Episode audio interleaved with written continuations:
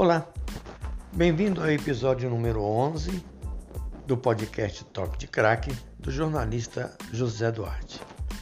No exato momento em que o mundo se transforma e a própria Igreja Católica, que sempre foi tradicionalista, reconhece alguns erros e começa a mudar, um vereador do Rio de Janeiro elabora um projeto proibindo atletas transexuais de participarem de eventos a nível de estado do Rio e até mesmo de Brasil. Este vereador é o vereador Carlos Bolsonaro, filho do presidente Jair Messias Bolsonaro, que prega que não é homofóbico, mas ao contrário do que ele prega, seus filhos fazem totalmente diferente. É muito triste a gente saber disso aí, tomar conhecimento do, do tipo de um projeto desse, no exato momento em que o mundo muda Ano passado, por exemplo, no Miss Universo, houve uma candidata trans que ficou em quinto lugar. É, no Miss Universo de 2021, tem três candidatas de países diferentes que são trans.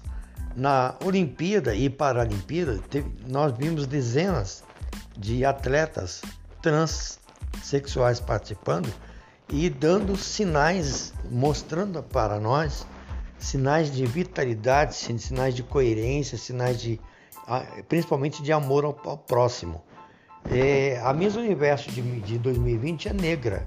Então é muito chato, é, chega a ser nojento a gente ler uma notícia em que um vereador elabora um projeto na Câmara Municipal do Rio de Janeiro, o estado do país que tem um grande número de negros de homossexuais, de transexuais, onde o carnaval carioca abriga essa camada da comunidade, faz um projeto desse querendo proibir. Eu espero que esse projeto não passe, não seja aprovado.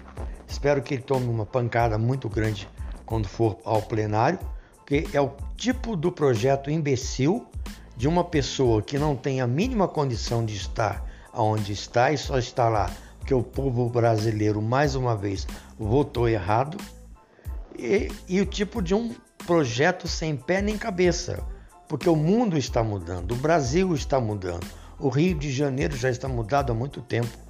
O maior contingente de transexuais do país está no Rio de Janeiro e São Paulo.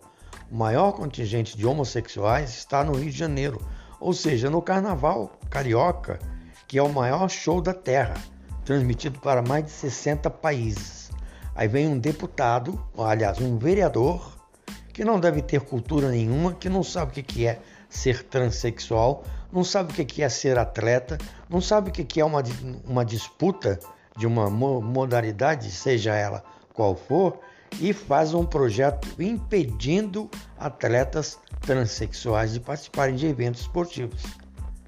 Temos que combater isso, nós brasileiros, cariocas, fluminenses, de todos os rincões deste país, temos que combater este vereador, se for o caso, pedir a cassação dele, porque isso é crime de homofobia, isso é crime é, previsto na Constituição Federal, que ele está cometendo ao fazer um projeto desse.